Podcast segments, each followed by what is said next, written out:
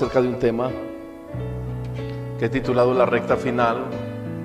Y hemos estado hablando acerca de cómo, cómo Dios nos ha dejado en su palabra los elementos básicos, los elementos sencillos para entender cómo sucedió al pueblo de Israel en su año número 40 cómo sucedió y qué sucedió a punto de ellos entrar a Canaán, a punto de ellos entrar a la tierra prometida. Y tenemos nosotros siempre que pensar y reflexionar que ellos estaban en todo literal, físico. Nosotros salimos de un Egipto espiritual, que es el mundo, y su sistema de pecado y el pueblo de Israel iba camino a Canaán, literalmente hablando una tierra física. Nosotros vamos camino al reino de los cielos. Y tal cual como sucedió con el pueblo de Israel en el año número 40, que solo vimos en Números capítulo 20, que seguiremos meditando acerca de Números capítulo 20.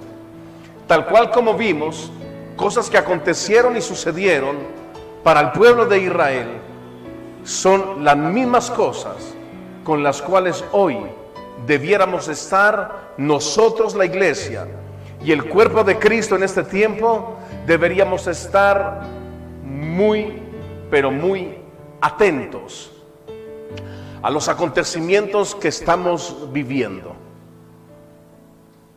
Hace 15 días y hace ocho días, la semana pasada, el domingo, que traté de todas maneras el tema, lo sigo tratando a través de lo virtual, aunque no pudimos congregarnos ese domingo, les matizaba en lo importante que es analizar cómo relata la historia bíblica de Números capítulo 20, lo que sucedió en el primer mes lo que luego sucedió en el quinto mes del año número 40. Lo que sucede en el primer mes es que María muere. María era tenida como profetisa, según Éxodo capítulo 15, versículo 22. María era tenida como profetisa dentro del pueblo de Israel. Y en Números capítulo 20 la profetisa ha muerto. Nos da a nosotros la figura, la sombra el ejemplo, como lo vimos en 2 de Corintios capítulo 10 versículo 11, el ejemplo que las cosas que se escribieron atrás para nuestro ejemplo se escribieron, para nuestro aprendizaje se escribieron, para nuestra exhortación se escribieron. Y sin duda alguna, así como el pueblo de Israel a punto de entrar a la tierra prometida, Tuvieron que ser testigos de cómo la profetisa estaba muerta y había muerto en este tiempo. El pueblo de Cristo, la iglesia de Cristo, el cuerpo de Cristo, está siendo testigo de cómo la profecía más grande, la profecía más importante para los cristianos, para los hijos de Dios, esa profecía ha ido muriendo poco a poco en el corazón de muchos creyentes. ¿Cuál es la profecía más importante para los hijos de Dios? Cristo viene.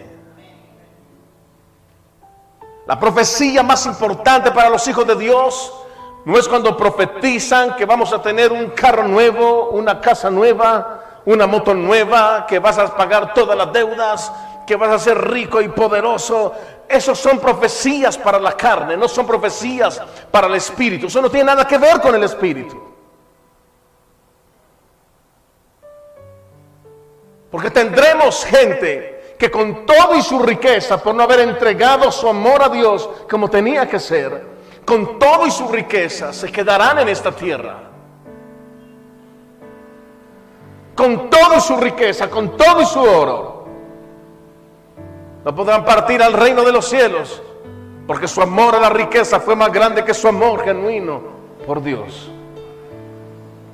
La profecía más grande para los hijos de Dios es acerca del regreso del Señor por su pueblo. Es acerca del Señor cuando regresa por los suyos. Esa es la profecía más importante. Mientras que en tantos lugares solamente están adulando la carne, acariciando la carne, entreteniendo la carne, donde no nos importa realmente el estado espiritual, el alma de las personas, no les interesa. Ellos son vendedores de milagros, ellos son vendedores de promesas, ellos son vendedores, ellos son agoreros, ellos son prosenetas del Evangelio, donde prometen una calidad de vida sin tener una demanda espiritual y de santidad delante de Dios.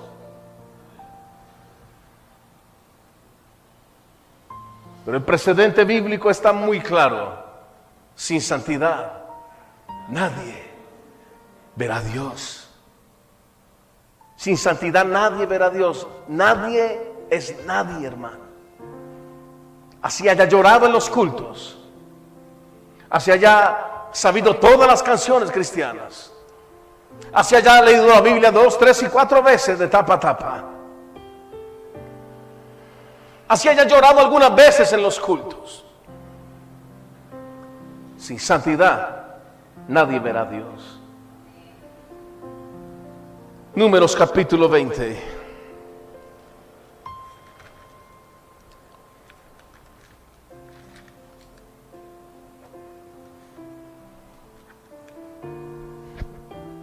Números capítulo 20. Vamos a leerlo desde el versículo 1 hasta el versículo 13. Llegaron los hijos de Israel toda la congregación al desierto de Sin en el mes primero y acampó el pueblo en Cádiz y allí murió María y allí fue sepultada. Y porque no había agua para la congregación, se juntaron contra Moisés y Aarón y habló el pueblo contra Moisés diciendo, ojalá hubiéramos muerto cuando perecieron nuestros hermanos delante de Jehová ¿Por qué hiciste venir la congregación de Jehová a este desierto para que muramos aquí nosotros y nuestras bestias? ¿Y por qué nos has hecho subir de Egipto para traernos a este mal lugar? No es lugar de cementera, de higueras, de viñas, ni de granadas, ni aún de agua para beber. Y se fueron y Moisés y Aarón de delante de la congregación a la puerta del tabernáculo de reunión y se postraron sobre sus rostros, y la gloria de Jehová apareció sobre ellos. Y habló Jehová a Moisés diciendo, toma la vara y reúne la congregación, tú y Aarón, tu hermano, y hablad a la peña a vista de ellos, y ella dará su agua, y le sacarás aguas de la peña, y darás de beber a la congregación y a sus bestias. Entonces Moisés tomó la vara de delante de Jehová, como él le mandó. Y reunieron Moisés y Aarón a la congregación delante de la peña y les dijo, oíd ahora rebeldes, ¿os hemos de hacer salir aguas de esta peña? Entonces alzó Moisés su mano y golpeó la peña con su vara dos veces. Y salieron muchas aguas y bebió la congregación y sus bestias. Y Jehová dijo a Moisés y a Aarón, por cuanto no creísteis en mí para santificarme delante de los hijos de Israel. Por tanto, no meteréis esta congregación en la tierra que les he dado. Estas son las aguas de la rencilla por las cuales contendieron los hijos de Israel con Jehová y él se santificó en ellos. Y él se santificó en dónde?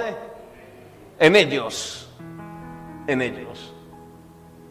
La semana pasada les tocaba el tema acerca de la rencilla que hubo en el pueblo porque no había agua. El gran problema que hubo en el pueblo porque no había agua. La gran contienda, hermanos, que se levantó ante una circunstancia después de haber cruzado por esa misma circunstancia tantos años el pueblo de Israel no terminaba de aprender la lección que Dios quería enseñarles. El pueblo de Israel no terminaba de comprender cuál era el propósito de Dios para con ellos. El pueblo de Israel no entendía el por qué fue que Moisés se presentó justamente ante el faraón y fue muy claro cuando se presentó ante el faraón y le dijo lo que Dios mandaba decir. Deja ir a mi pueblo para que me haga fiesta en el desierto. Deja ir a mi pueblo para que me alabe en el desierto. Fueron las dos connotaciones frente a Faraón. Déjalo ir a que me haga fiesta. Déjalo ir a que me alabe en el desierto. Al pueblo se le olvidó, como también es muy fácil olvidar en este tiempo, cuál debe ser la actitud del pueblo, cuál debe ser nuestra actitud, cuál debe ser su actitud cuando estamos pasando por el desierto. Cuando Dios nos lleva al desierto, no nos lleva a quejarnos. Nos lleva para que le hagamos fiesta en el desierto, para que sepamos que aún en medio de lo que estamos pasando, en medio de lo que estamos viviendo, y en medio quizás de las necesidades y de que no todo sale bien, aún en medio de eso tenemos un corazón dispuesto para alabarle a Él, haya o no haya, tengamos o no tengamos veamos o no veamos resultados. El pueblo de Israel había olvidado eso. Ahora, recordemos que según lo que estamos leyendo en este pasaje bíblico, recordemos que la roca es un tipo, una sombra y una figura de quién? De Cristo. La roca es una sombra, un tipo y una figura de Cristo. Entremos en materia entonces. ¿Qué es lo que sucede? Porque según Primera de Corintios capítulo 10 versículo 1, vamos a leerlo por favor. Primera de Corintios capítulo 10.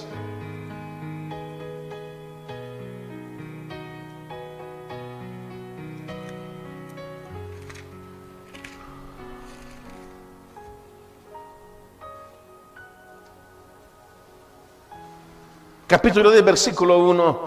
Porque no quiero, hermanos, que ignoréis que nuestros padres todos estuvieron bajo la nube y todos pasaron el mar. Y todos en Moisés fueron bautizados en la nube y en el mar. Y todos comieron el mismo alimento espiritual. Y todos bebieron la misma bebida espiritual. Porque bebían de la roca espiritual que los seguía. ¿Y la roca era quién? Y la roca era Cristo. La roca era Cristo. Años atrás, de este acontecimiento. En Éxodo capítulo 17, versículo 1, años atrás, había sucedido exactamente el mismo acontecimiento. El mismo acontecimiento. Un suceso totalmente parecido, pero en esta primera ocasión de Éxodo capítulo 17, versículo 1, en esta primera ocasión Dios habla y Moisés obedece. Dios habla y Moisés obedece. Vamos a leerlo. Éxodo 17.1. Vea lo que dice. Toda la congregación de los hijos de Israel partió del desierto de Sin. ¿Del desierto de qué? Ah, otra vez en el mismo lugar. ¿Ven? Otra vez en el mismo lugar. Es el mismo lugar. O sea, por 10, por 15, por 20, por 30, por 35, por 38, por 40 años, ellos estuvieron pasando por el mismo lugar. Lo que se debería demorar 40 días, terminó demorándose 40 años. Pero ese no era el diseño de Dios para ellos. El diseño de Dios era que ellos aprendieran en 40 días cómo debían corregir la obstinación de ellos delante de Dios. Pero ellos no quisieron entenderlo y por el contrario, más endurecieron su corazón. Pasaron 40 años en la misma situación, 40 años en las mismas circunstancias, sin mismo, porque tenían sed. Las discusiones eran por lo mismo. Toda la congregación de los hijos de Israel partió del desierto de Sin por sus jornadas conforme al mandamiento de Jehová, y acamparon en Refidín, y no había agua para que el pueblo bebiese. No había agua. para que el pueblo bebiese. Y altercó el pueblo con Moisés y dijeron, danos agua para que bebamos. Y Moisés les dijo, ¿por qué altercáis conmigo? ¿Por qué tentáis a Jehová? Así que el pueblo tuvo allí sed. ¿Y qué hizo el pueblo? Murmuró contra Moisés. Y dijo, ¿por qué nos hiciste subir de Egipto para matarnos de a nosotros, a nuestros hijos y a nuestros ganados? Entonces clamó Moisés a Jehová diciendo, ¿qué haré con este pueblo? De aquí a un poco me apedrearán. Y Jehová dijo a Moisés, pasa delante del pueblo y toma contigo de los ancianos de Israel y toma también en tu mano tu vara con que golpeaste el río y ve. Y aquí que yo estaré delante de ti allí sobre la peña en Oreb y golpearás la peña y saldrá de ella aguas y beberá el pueblo. Y Moisés lo hizo así en presencia de los ancianos de Israel. Y Moisés hizo así en presencia de los ancianos de Israel. Dios habló y Moisés obedeció. En este capítulo Moisés hizo tal cual Dios le había mandado. En Números capítulo 20, Moisés no hizo tal cual Dios le había mandado. En Éxodo 17.1 la peña fue golpeada una sola vez y Dios así lo había demandado y ordenado. Y ya vamos a ver más adelante qué significa que la piedra sea golpeada una vez. Pero en Números capítulo 20, Dios no había dicho que golpeara la peña. Dios había dicho que le hablara a la peña. No que la golpeara, sino que le hablara a la peña. Ahora, en Éxodo 17 entonces, escúcheme muy bien. Hay que bajarle un poquito de ganancia porque me está dando un feedback pero terrible. Años atrás entonces ya había existido este suceso parecido. Y en esta primera ocasión Dios habla con Moisés. En número 20, Moisés permitió, escuchen muy bien, Moisés permitió que el pueblo lo desestabilizara. En el año número 40, Dios le dijo, háblale a la roca. Y Moisés la golpeó. En la recta final, Dios le dijo, háblale a la roca y Moisés la golpeó.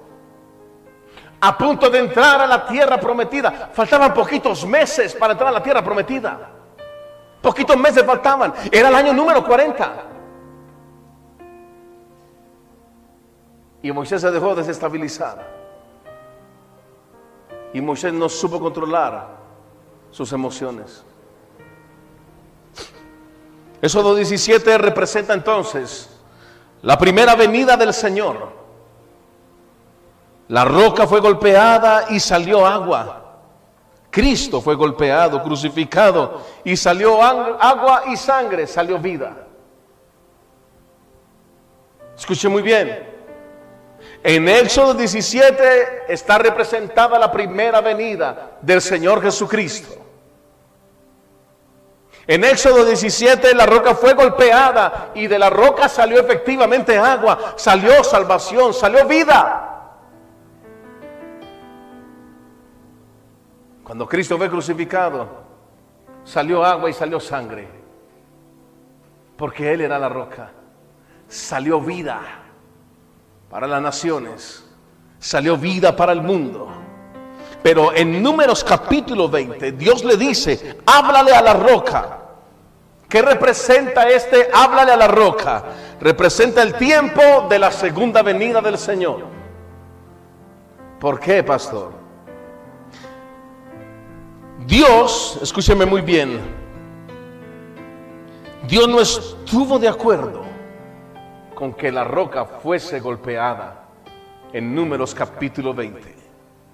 Dios muestra su desaprobación y su desacuerdo.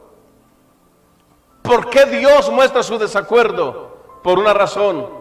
Porque si Cristo era la roca, la roca no podía ser golpeada una vez, siendo la tipología de la segunda venida. ¿Por qué? Porque en la segunda venida, ahorita, lo que se va a dar es juicio a las naciones. Escúcheme muy bien. Porque Cristo no puede ser golpeado, herido, Cristo no puede morir dos veces por la humanidad. Cristo murió una sola vez por la humanidad, lo cual indica que solo una vez se permitía que la roca fuese golpeada. Una sola vez. Pero en Números capítulo 20 ya no había que golpear la roca, había que hablarle a la roca. Había que hablarle a la roca tal cual, como Dios lo había dicho. Cristo entregó su vida una sola vez, como lo dice la carta de Hebreos, porque con una sola ofrenda hizo perfectos para siempre a los santificados. Una sola vez Cristo dio su vida. Una sola vez Cristo ofreció su vida por muchos. Ahora su segunda venida no es para padecer. Su segunda venida no es para ser golpeado. Su segunda venida es para venir a reinar y para aplastar a los malos con el resplandor de su venida. Para eso será su segunda venida. Por eso la comparación y como lo dice segunda de Corintios 10:11, la comparación de que estas cosas para nuestro ejemplo se escribieron, para nuestra exhortación se escribieron, para que nosotros pudiésemos aprender de las figuras, de las formas, de los tipos, de la sombra de lo que es el Antiguo Testamento y cómo es el cumplimiento en el Nuevo Testamento. La roca entonces, en número 20, tipifica la segunda venida del Señor Jesucristo. Ya la roca no puede ser golpeada. Y por eso Dios estuvo en desacuerdo con Moisés, porque Dios le dijo, háblale. Dios nunca le dijo, golpéala. Moisés golpeó el pueblo y golpeó la roca. ¿Sabe por qué podemos saber que Moisés golpeó el pueblo? ¿Sabe por qué? Por su expresión. Rebeldes. Moisés estaba fuera de sí. Moisés estaba fuera de casillas. Y su expresión rebeldes deja ver el estado emocional en el que Moisés se encontraba. Moisés golpeó el pueblo y Moisés golpeó la roca. Recuerda que estamos hablando de la recta final. Y en este tiempo es igual. En ese tiempo hay predicadores golpeando el pueblo y golpeando la roca. Una cosa es que yo como predicador y como pastor, yo le diga a usted lo que está aquí escrito en la palabra de Dios y que yo los trate de instar cada vez más a la integridad, a la santidad y a vivir en obediencia para Dios. Otra cosa es que yo me pare acá y que yo los empiece a golpear a ustedes, a decirle, manada de endemoniados, rebeldes. No, hermano.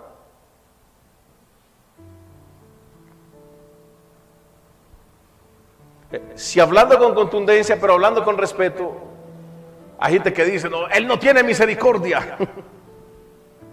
él predica muy... Y eso que lo hago con una combinación de contundencia y amor, pero por mucho amor que se le meta, hermano, la palabra es fuerte y es dura y es ofensiva. La naturaleza de la Biblia es que es un libro ofensivo. Claro que sí. Porque lo primero que descubrimos cuando leemos la Biblia es que somos malos y somos pecadores. Es lo mismo que descubrimos. Es lo primero que descubrimos, que somos malos y somos pecadores. Nunca la Biblia nos dice mis adorados y mis tiernitos hijitos. No, no, no. Primero apunta y nos dice pecadores. Pero literalmente si hay otros predicadores y otros pastores que en este tiempo están golpeando el pueblo. A toda hora tratan el pueblo de endemoniados. Si el diácono no se mueve a traer el vaso de agua, el predicador dice, usted está como endemoniado. Si el sonido hace algún filbá, el predicador dice, usted está endemoniado, cuádreme ese sonido. Es verdad, eso sucede en iglesias.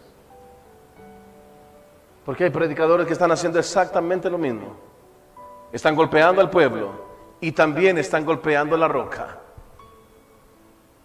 ¿Sabe cómo están golpeando la roca? Pretendiendo darle órdenes a la roca. Pretendiendo sacar a la fuerza y a la brava agua de la roca,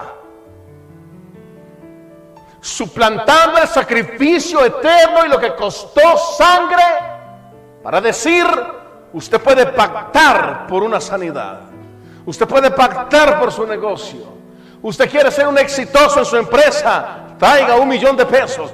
Eso es golpear la roca en este tiempo. ¿Sabía que se están arriesgando esos hombres en este tiempo? Se están arriesgando a que pase exactamente lo mismo que le pasó a Moisés.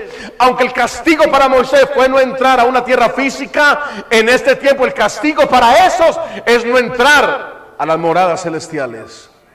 Porque están golpeando la roca.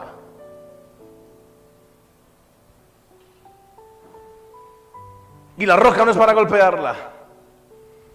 Ahorita la roca es para hablarle.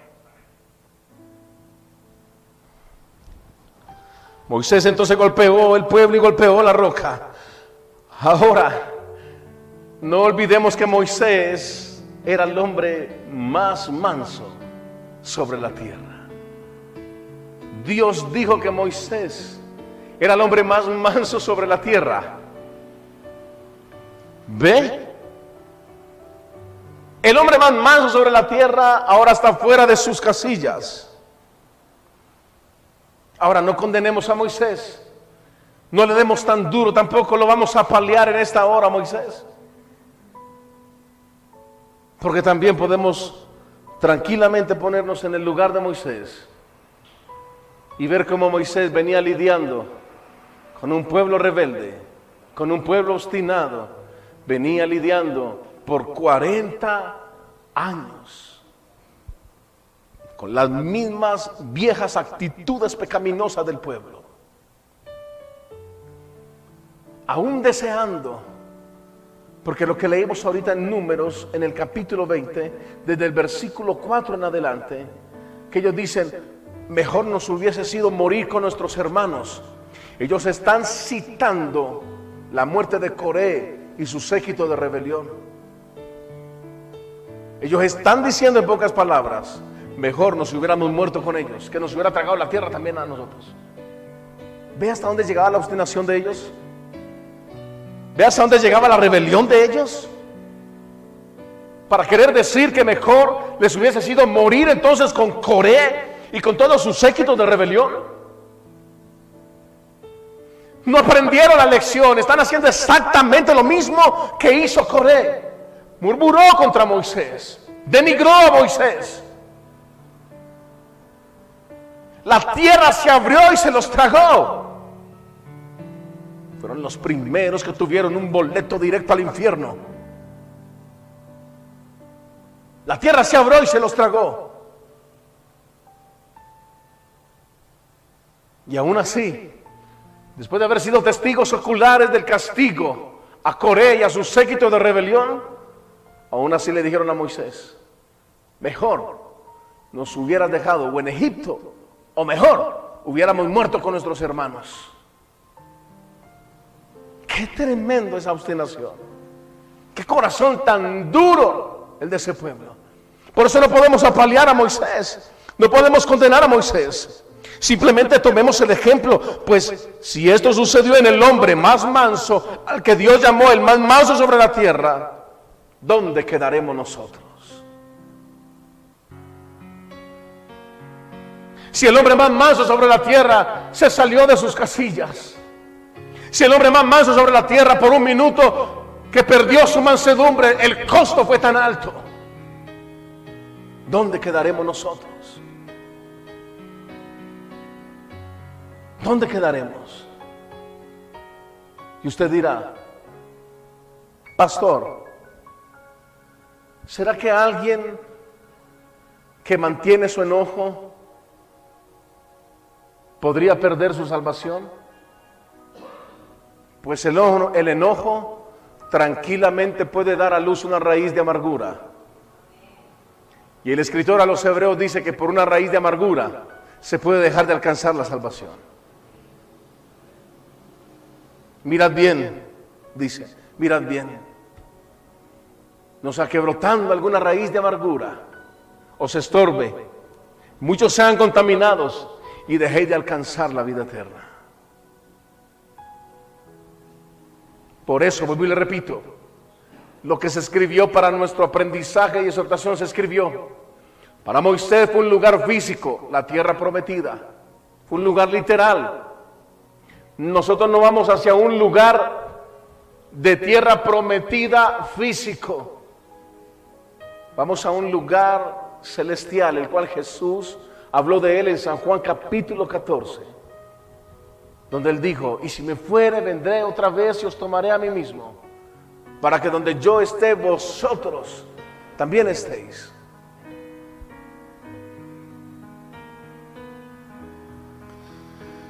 Esto le sucedió al hombre entonces que Dios llamó el más manso. ¿Dónde quedaremos nosotros, hermanos? Cuando no sabemos controlar nuestro enojo.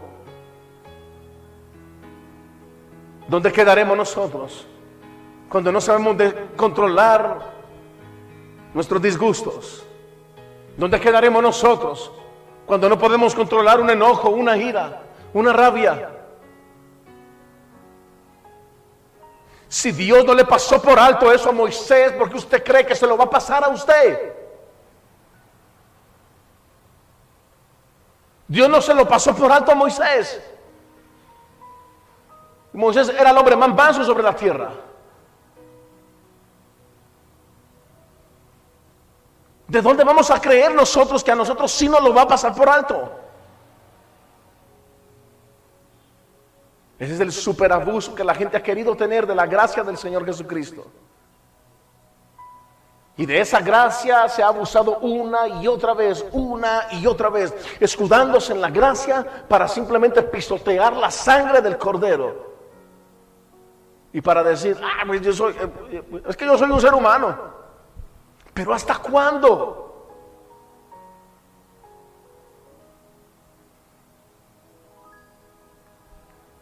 Ah, es que yo también, yo también me enojo, yo soy un ser humano. Jesús se enojó Jesús se indignó por lo sagrado y por lo divino. No fue una defensa intrínseca por defenderse él mismo.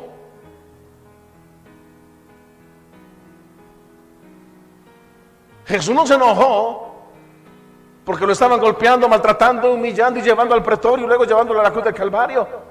Isaías dice que como cordero fue llevado al matadero delante de sus trasquiladores, no abrió su boca, sino que enmudeció. ¿Ve la gran diferencia de una indignación de Jesús al ver que su templo lo habían convertido en un lugar de mercadería, robando? Porque la acusación que él hace es al robo, no a la venta, sino al robo. Y casa casa de oración será llamada. Mas vosotros la, habéis hecho qué? Cueva de vendedores. No, cueva de ladrones. La acusación es el robo que se hacía entre los mercaderes alrededor del templo y con el mismo sacerdote donde ellos confabulaban algo que valiera 20 pesos, ellos lo vendían por 300 pesos y el que vendía afuera, en las afueras del templo, partía con el sacerdote del templo. Por eso es que Jesús se fue contra ellos y le dije, cueva de ladrones. Jesús nunca está condenando las ventas. Las ventas eran algo normal del templo, era normal del templo. Por lo mismo, porque había que, había que comprar algo para entrar y sacrificarlo adentro. Por eso Jesús no está condenando las ventas, está condenando el robo que se hace con las ventas, que es diferente. Pero ve la gran diferencia de una indignación de Jesús por algo divino, por lo sagrado, por hacer respetar su casa, a un enojo nuestro, que en ocasiones es más parecido al enojo de Jonás, que queremos armar la tercera guerra mundial por tonterías, que queremos discutir por tonterías, que anulamos la paz por tonterías, que perdemos la tranquilidad por tonterías.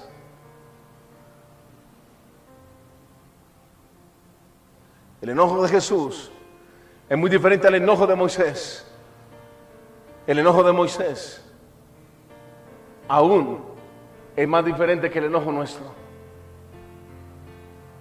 Si eso pasó con Moisés, ¿qué pasa con nosotros? Vamos a observar las consecuencias del enojo para ir concluyendo. Dios está hablando en serio, hermanos, como siempre. Este suceso les costó la entrada a la tierra prometida. Este suceso de golpear la roca les costó la entrada a la tierra prometida. Tremendo eso. Podemos pensar, ¿por qué Dios en esta ocasión fue tan estricto? Bueno, cuando vemos Éxodo 17, hermanos, podemos pensar inmediatamente una cosa. Ellos eran niños, espiritualmente hablando. Ellos eran inexpertos. Ellos venían, ellos venían de estar 400 años esclavos. Ellos habían nacido en servidumbre. Ellos habían nacido y se habían criado en esclavitud. Ellos no sabían andar con el Dios de Abraham, de Isaac y de Jacob. Ellos simplemente recordaban las historias de los hebreos como eso, como unas vagas historias en sus memorias pero no lo habían vivido, no lo habían experimentado. Por eso, en Éxodo 17, ellos eran niños, por decirlo así, entonces apenas recién salieron de Egipto y allí hubo una rencilla por agua. Y el Señor, ¿sabe qué hizo el Señor? Lo pasó por alto. Escúcheme muy bien. Y el Señor lo pasó por alto. Esta vez no hubo, el mismo juicio que hubo en números 20. Y escúcheme muy bien. Pero en números 20, en números 20 no se pasó por alto. ¿Por qué? ¿Sabe por qué? Porque allí ya habían transcurrido 40 años. Ya no eran niños. Ya no eran inexpertos. Habían transcurrido 40 años y ellos seguían cometiendo los mismos errores, ya no por inexperiencia, sino por obstinación, por rebelión. Estaban cometiendo los mismos errores. Ellos ya tienen experiencia en haber visto la mano del Señor. Ellos ya tuvieron la experiencia de ver la gloria de Dios. Ellos ya habían experimentado el cuidado de Dios por ellos. Se habían visto los milagros y las señales por mano de Dios hechas a través de Moisés.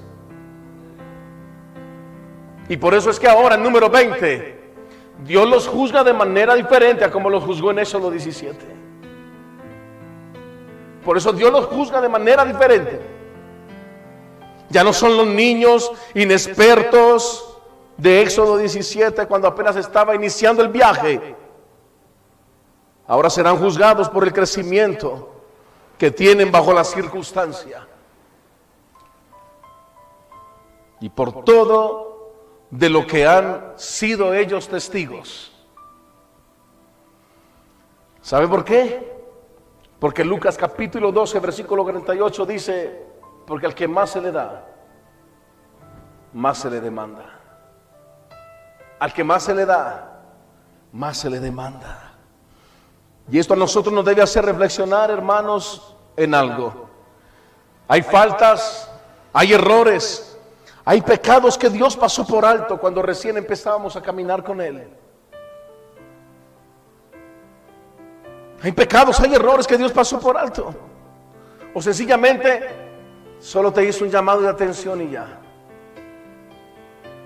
Te hizo un llamado de atención a través de un hermano, a través de un texto bíblico, a través del don de profecía, a través de la oración, a través de tantas cosas.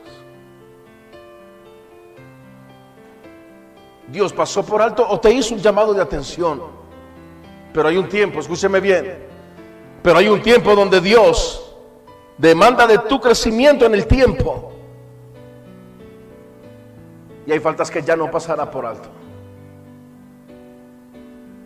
Dios demanda de tu crecimiento en el tiempo. Dios demanda de ti el crecimiento que tengas en el tiempo que ha transcurrido desde que aceptaste al Señor como tu Señor y tu Salvador. Si tú llevas un año caminando con Dios, llevas dos años, tres años, cuatro años, cinco años, la demanda para ti es diferente.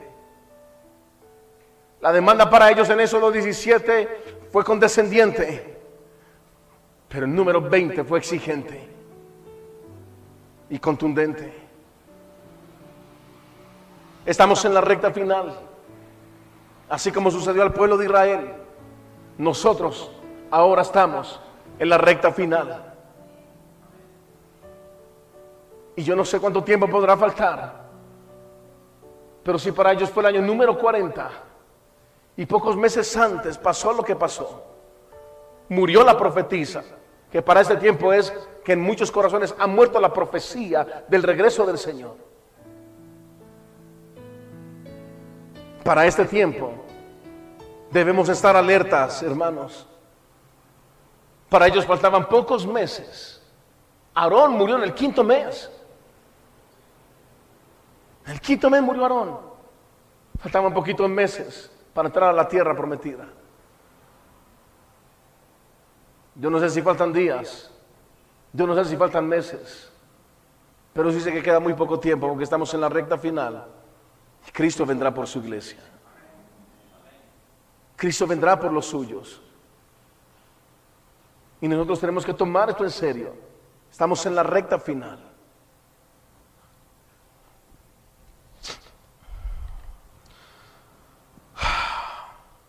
Hay un tiempo entonces donde Dios demanda de tu crecimiento y ya no pasará por alto lo que antes te pasaba por alto. O lo que antes simplemente fue con un pequeño llamado de atención. Ahora Dios permitirá cosas en nuestras vidas con tal de que reaccionemos. Ahora Dios permitirá cosas funestas con tal de que reaccionemos. ¿Sabe por qué? Porque Dios al que ama disciplina y azota a todo el que recibe por hijo.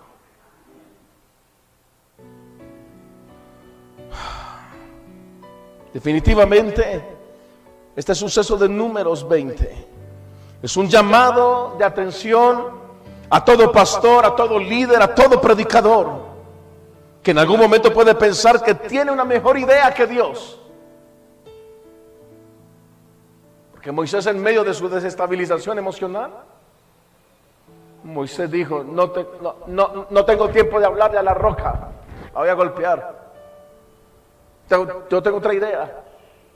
Y como estoy tan desesperado, no tengo tiempo de hablar, le voy a pegar así como le pegué en eso 17, la voy a golpear. Fue la idea de Moisés. Es las mismas fantásticas ideas de los predicadores, pastores, líderes, como sea, de este tiempo. Ellos prefieren golpear la roca que hablarle a la roca. Ellos prefieren manipular que hacer las cosas correctamente. Esto es un llamado de atención entonces. Esta referencia, escúcheme muy bien, porque también es un llamado de atención para cada líder en el pueblo de Dios para cada miembro del cuerpo de Cristo. Es un llamado de atención. Es un llamado de atención para los iracundos, para los intransigentes, para los cabeza calientes. Es un llamado de atención. Para cualquiera dentro del pueblo de Dios, esto es un llamado de atención. El enojo no debe reposar en nuestro seno. Es un llamado de atención para nosotros. Estamos en la recta final. En la recta final Moisés se enojó y eso le costó la entrada a la tierra prometida. Esta referencia total no es sobre Moisés. Pues Dios dijo que era el más manso sobre la tierra, hermanos. Moisés solo tuvo un momento en el cual perdió esa mansedumbre, solo fue un momento un momento. Por un momento Moisés perdió esa mansedumbre que lo caracterizaba y que logró que Dios dijera de él, Es el hombre más manso sobre la tierra. Y le costó muy caro. Le costó muy caro.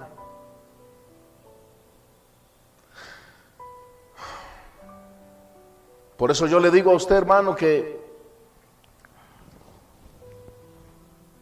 si el hombre más manso sobre la tierra le costó, ¿dónde quedaremos nosotros? ¿Dónde quedaremos nosotros? ¿Dónde quedaremos nosotros cuando decimos que somos cristianos, pero nos enojamos con tanta facilidad? ¿Dónde quedaremos nosotros si no somos tan mansos como lo era Moisés? ¿Ves que el enojo es algo contra lo cual hay que luchar? No podemos excusarlo, tenemos que derrotarlo. No podemos excusarlo, tenemos que vencerlo. Moisés no tuvo excusas ante Dios y le costó su entrada a la tierra prometida. Un momento de enojo. ¿Dónde quedaremos nosotros, hermanos? ¿Qué será de nosotros si no permitimos que el Espíritu Santo nos cambie? Porque hasta el sol de hoy yo no encuentro el enojo en ninguna parte del fruto del Espíritu. Es todo lo contrario. Es todo lo contrario. El enojo no hace parte del fruto del Espíritu. El enojo hace parte del fruto de la carne.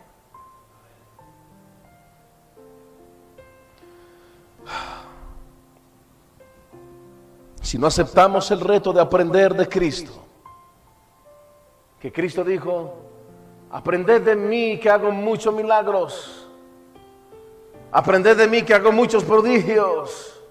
Aprended de mí que resucito los muertos. Aprended de mí que levanto paralíticos. Aprended de mí que soy manso y humilde de corazón.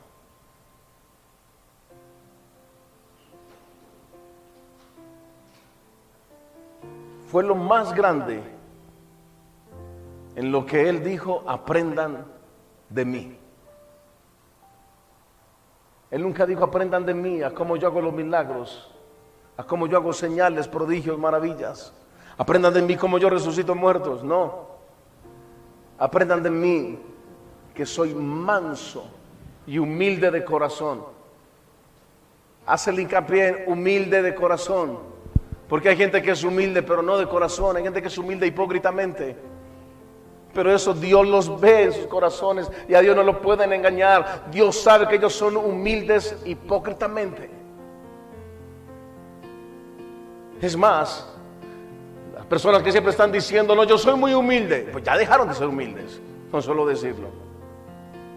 Yo me considero muy humilde. Tú no eres humilde nada, tú te has estado engañando por mucho tiempo. La gran característica del humilde es que nunca dice que es humilde simplemente vive y actúa como humilde.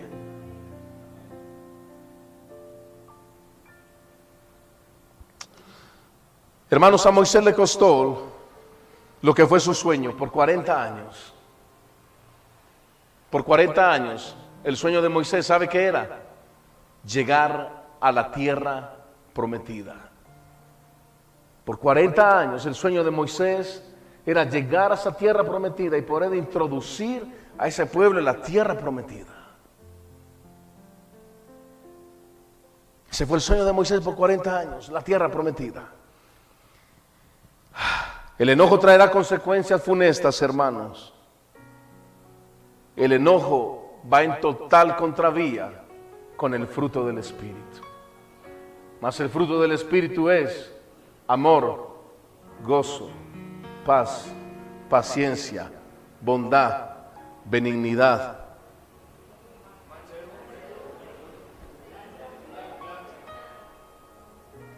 Mansedumbre, templanza y fe. Mansedumbre y templanza. Eso es lo opuesto al enojo. Y el enojo es lo opuesto a la mansedumbre y a la templanza. ¿Qué vamos a hacer? Porque hoy esto es un llamado de atención para nosotros. Esta es la palabra que Dios está trayendo para esta iglesia. Yo no sé las otras iglesias que estén predicando. Yo soy responsable de lo que yo estoy predicando. Yo no sé las otras iglesias que estén diciendo y que estén predicando. Pero esta es la palabra de Dios para esta iglesia. Y Dios nos está haciendo un llamado de atención en la recta final. Dios nos está haciendo un llamado de atención en la recta final. Que nos corrijamos aún hasta en el enojo. Porque dice el proverbista Salomón que el enojo, búsquemelo por favor, mi amor, que el enojo reposa en el seno de los insensatos. El enojo reposa en el seno de los insensatos. Y el domingo pasado finalicé con algunos versículos que quiero finalizar hoy también. Quiero finalizar con Proverbios 17, 27. Proverbios 17, 27. Gloria a Dios. ¿Cuál, mi amor? 29, 11. El que les dije, vamos a primero a 17, 27. El que ahorra sus palabras tiene sabiduría de espíritu prudente, es el hombre entendido. 29, ¿qué mi amor? 11. Proverbio 29, 11 es el que les acabo de parafrasear. El necio da rienda suelta a toda su ira, mas el sabio al fin la sosiega. Mas el sabio al fin la sosiega. El sabio. El necio da rienda suelta. El necio es el que dice, no me diga nada, déjeme quieto. El necio es el que dice, déjeme quieto, déjeme quieto, no me diga nada, déjeme quieto. Ese es el necio. El sabio es el que la sosiega. ¿Cuánta sabiduría nos falta? ¿Cuánta sabiduría nos falta?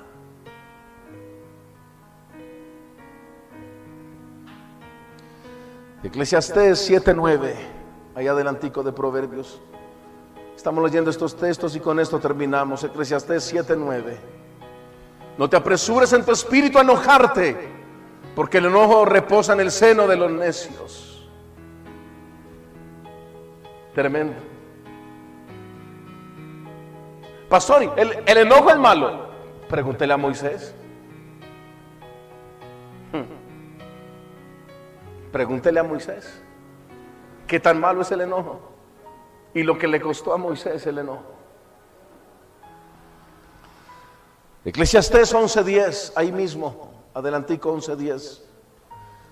Quita pues de tu corazón el enojo y aparta de tu carne el mal, porque la adolescencia y la juventud son vanidad. ¿Sabe qué le está diciendo a los que se enojan? Adolescentes. Adolescentes vanidosos. Es lo que el predicador le está diciendo a los que se enojan. Adolescentes vanidosos. Mateo 5:22. Mateo 5:22.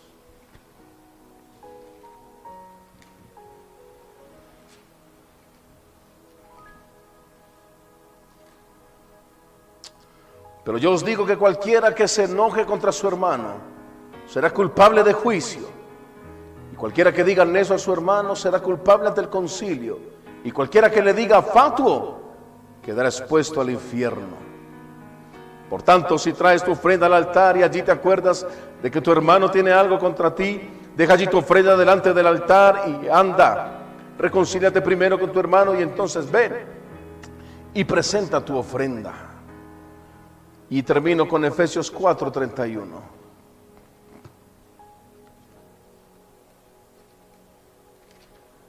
Efesios 4:31.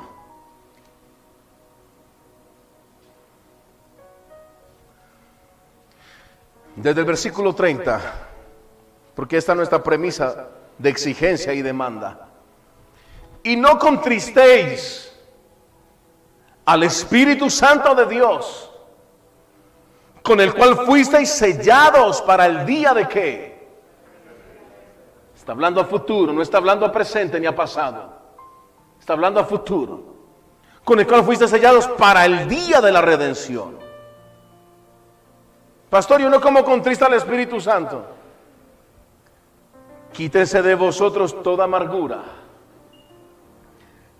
enojo. Es que usted no sabe lo que me hizo. Yo no sé aquí dice que tenemos que quitar el enojo.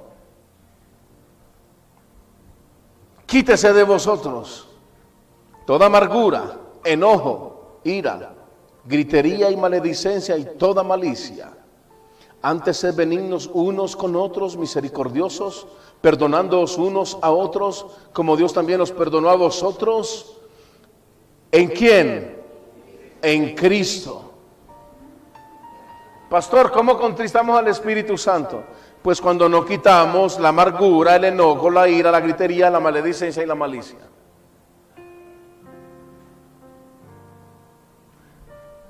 ¿Sabe que cuando nos enojamos creemos que es un asunto de humano a humano? ¿Que es un asunto de ofensor a ofendido? Estamos muy equivocados. Esto es un asunto entre usted y Dios, porque Dios dice que tenemos que quitar el enojo. Es que me la hace subir, es que me hace... Tiene que quitar el enojo, ahí dice. Somos responsables de eso. Somos responsables de quitar el enojo. Porque el, enojo reposa en el seno de los insensatos. Y nosotros no podemos estar andando en insensatez. Porque si vamos a estar andando en insensatez, entonces no digamos que tenemos el Espíritu Santo. No es que yo me enojo, porque es que cuando no hacen las cosas como yo digo, yo me enojo. Es tu problema con Dios. Estás en serios problemas.